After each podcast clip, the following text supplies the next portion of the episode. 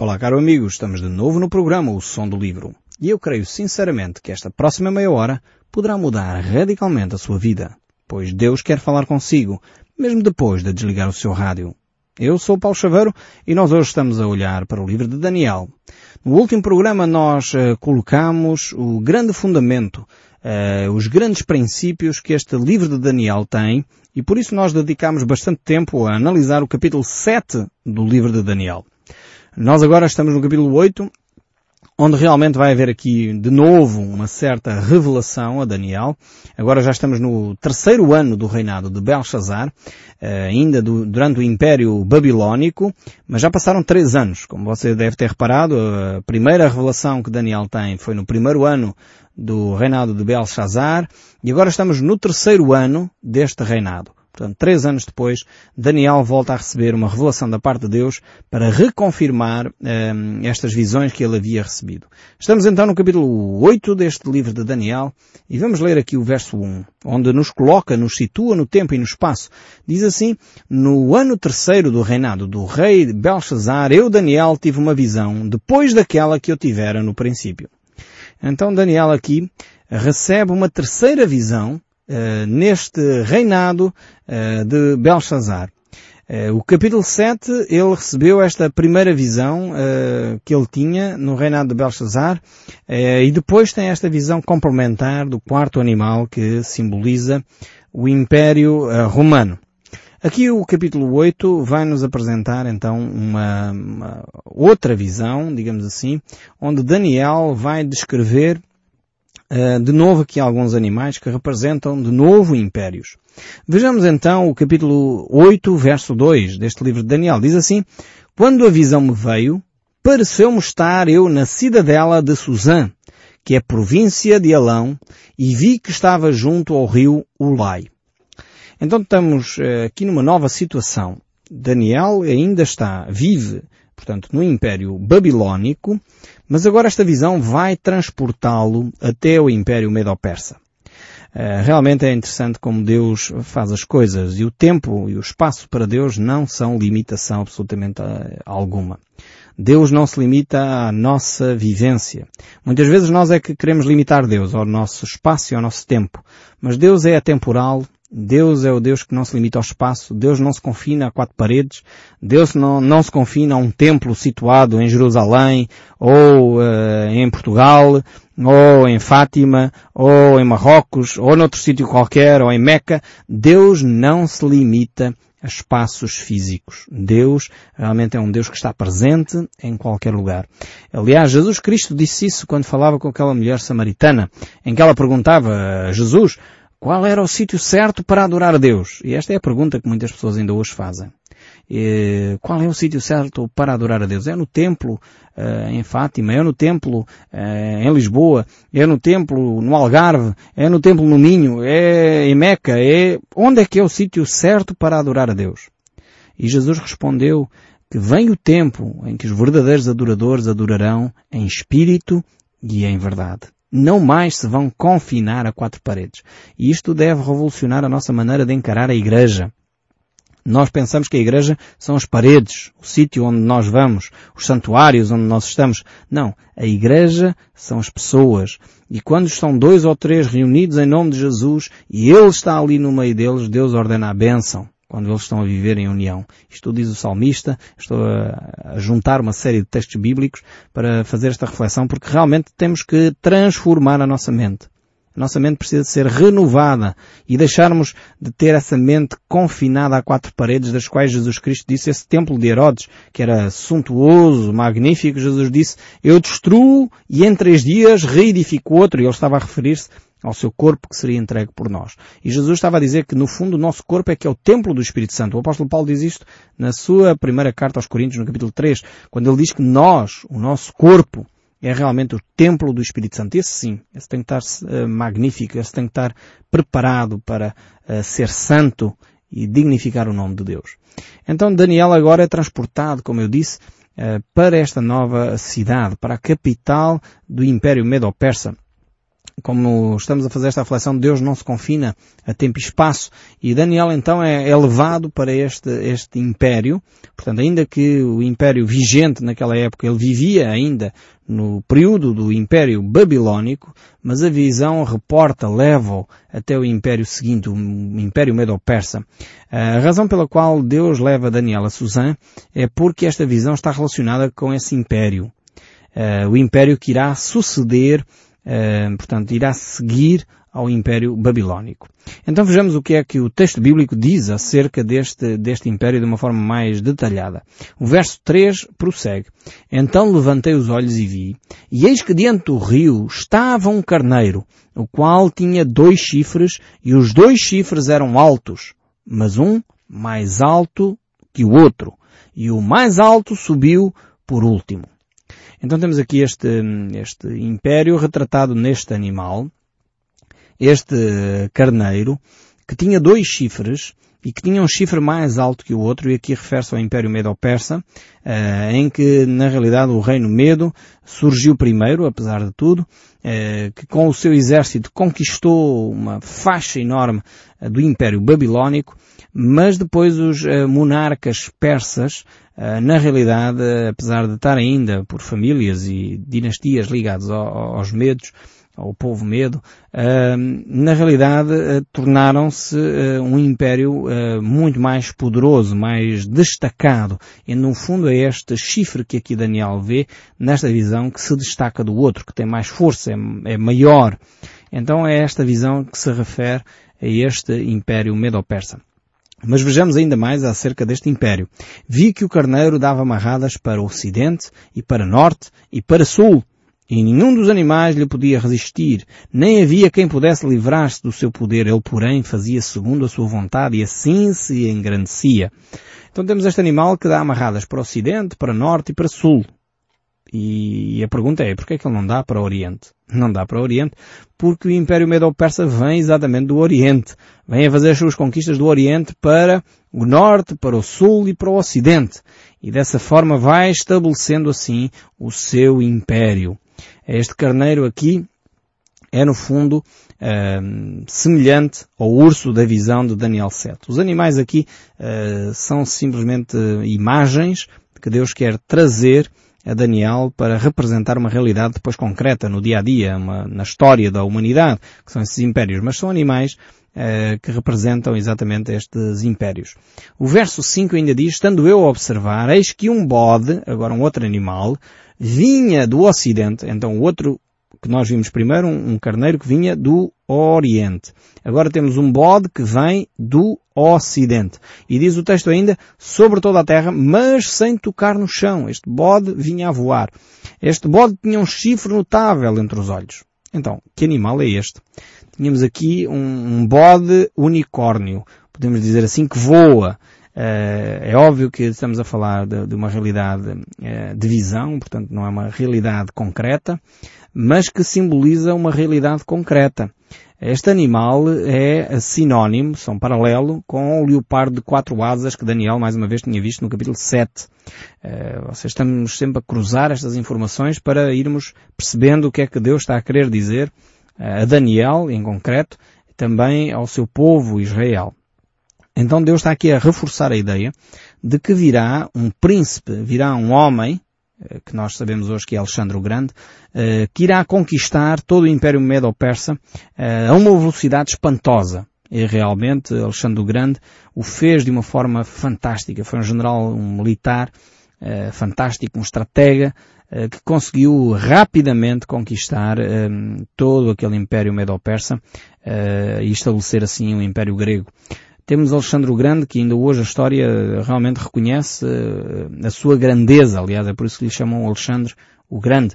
E ele é este bode que Daniel vê aqui uh, na sua visão. Este bode com um chifre só, porque Alexandre o Grande, na realidade, um, foi um líder uh, destacadíssimo. Não tinha uh, ninguém que se comparasse a ele na, na sua geração. E, mas o, o, texto não termina aqui. Vejamos bem o que é que continua a acontecer. Aliás, o Daniel, capítulo 8, verso 21, dá logo a interpretação. Nós estamos no capítulo 8 no início, mas o verso 21 diz, mas o peludo bode é o rei da Grécia o chifre grande entre os olhos é o primeiro rei, que é Alexandre o Grande. E dirigiu-se ao carneiro que tinha dois chifres, o qual eu tinha visto diante do rio, e correu contra ele com todo o seu uh, furioso poder. Estamos no verso 6, aqui do capítulo 8, e, e diz ainda mais o verso 7, viu chegar perto do carneiro, e enfurecido contra ele o feriu e lhe quebrou os dois chifres, pois não havia força no carneiro que lhe resistisse. E o bode o lançou por terra e o pisou aos pés e não houve quem pudesse livrar o carneiro do poder dele. Aqui fala-nos acerca da conquista que a Grécia, a Grécia, uh, portanto, conquistou, no fundo, alcançou sobre os medos e os persas. Uh, realmente os gregos esperavam uh, pelos persas, quando eles estavam a invadir toda aquela região, estabelecer o seu império, uh, e os gregos esperaram até ao último reduto para que as tropas persas chegassem. E apesar de em menor número os gregos, conseguiram realmente suplantar as tropas persas e expulsá-los, e não só expulsá-los, como conquistar todo o território depois que pertencia à Grécia. As tropas gregas sob a liderança de Alexandre o Grande que apesar de muito jovem, era de facto um estratega militar tremendo, um general incrível, que consegue em pouco tempo eh, conquistar todo o Império Medo-Persa.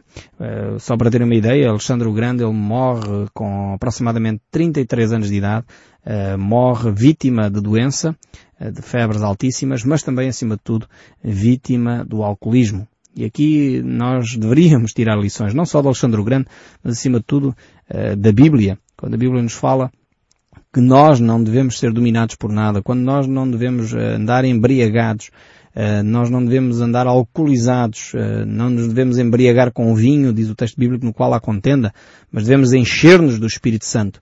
Se nós queremos realmente ter uma vida que vale a pena, uma vida alegre, porque alguns dizem que bebem vinho para alegrar, então eu digo, vá à igreja para se alegrar. Encha-se do Espírito Santo, que é uma alegria muito mais saudável e uma alegria que permanece. Não tem a ver com o álcool. O álcool, passado umas horas, você já perdeu.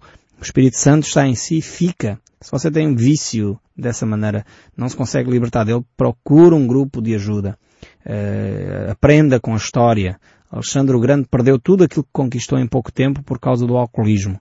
Por não saber dominar. Alexandre eh, de facto conquistou uh, impérios, conquistou povos, dominou uh, gentes, dominou situações tremendas, mas não sabia dominar a si mesmo. E não há pior derrota do que aquela que acontece na nossa alma. Alexandre o Grande conquistou tudo o que havia para conquistar, menos a si próprio.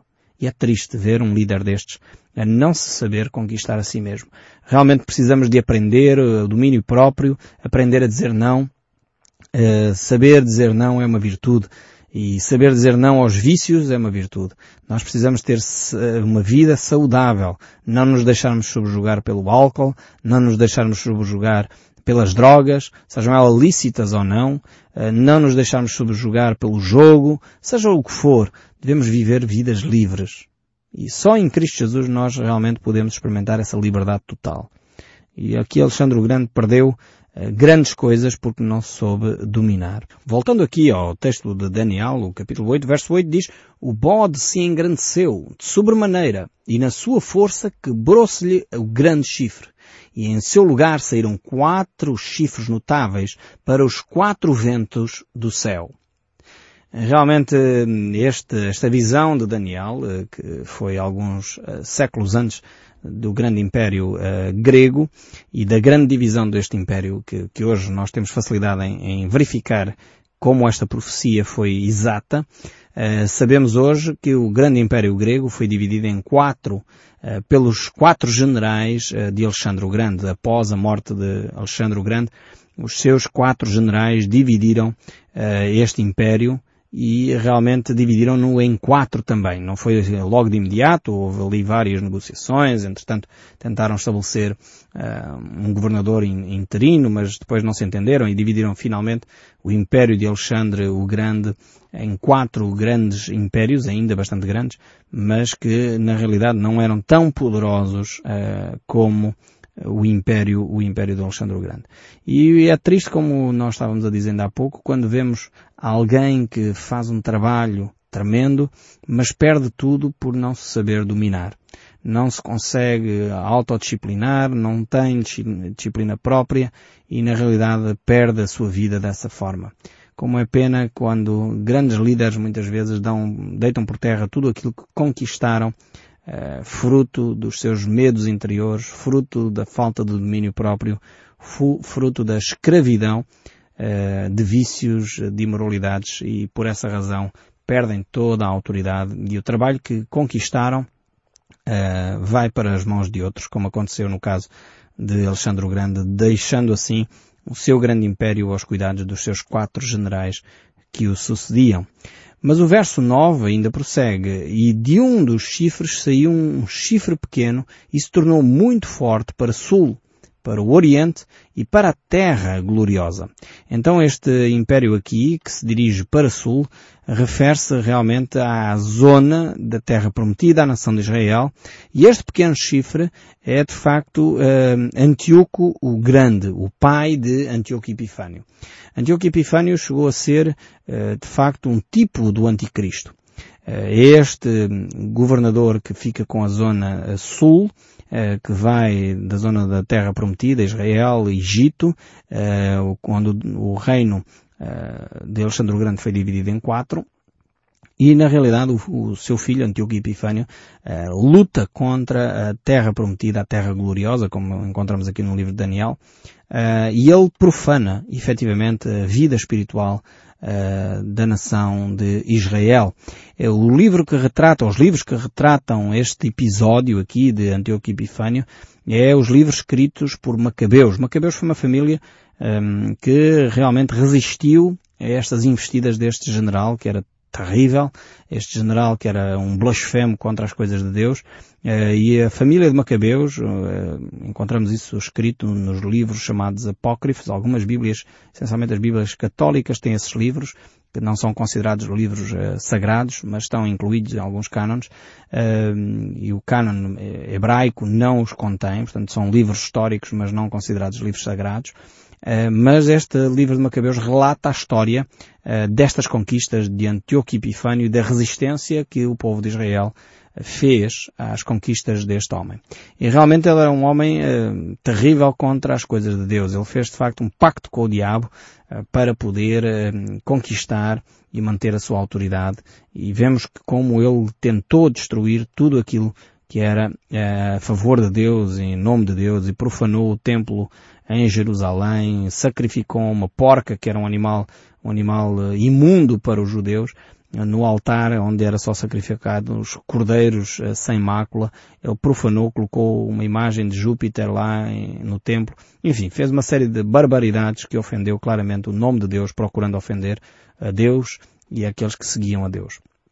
O verso 10 ainda continua a descrever esta imagem que Daniel está a ter e diz, cresceu até atingir o exército dos céus. Vemos aqui como este Antíoco Epifânio é realmente um, é um tipo do anticristo e faz afronta ao exército dos céus. E alguns dos exércitos dos quais estrelas lançou por terra e as pisou. Sim, engrandeceu-se até aos príncipes do exército. Dele tirou o sacrifício diário e, a lugar do seu sacrifício, foi deitado abaixo. Nós vemos aqui por este texto bíblico que muitas pessoas, para alcançar o poder, como o caso aqui de Antíoco Epifânio, hum, vendem até a sua alma ao diabo eh, para alcançar a fama, o poder eh, e infelizmente o dinheiro.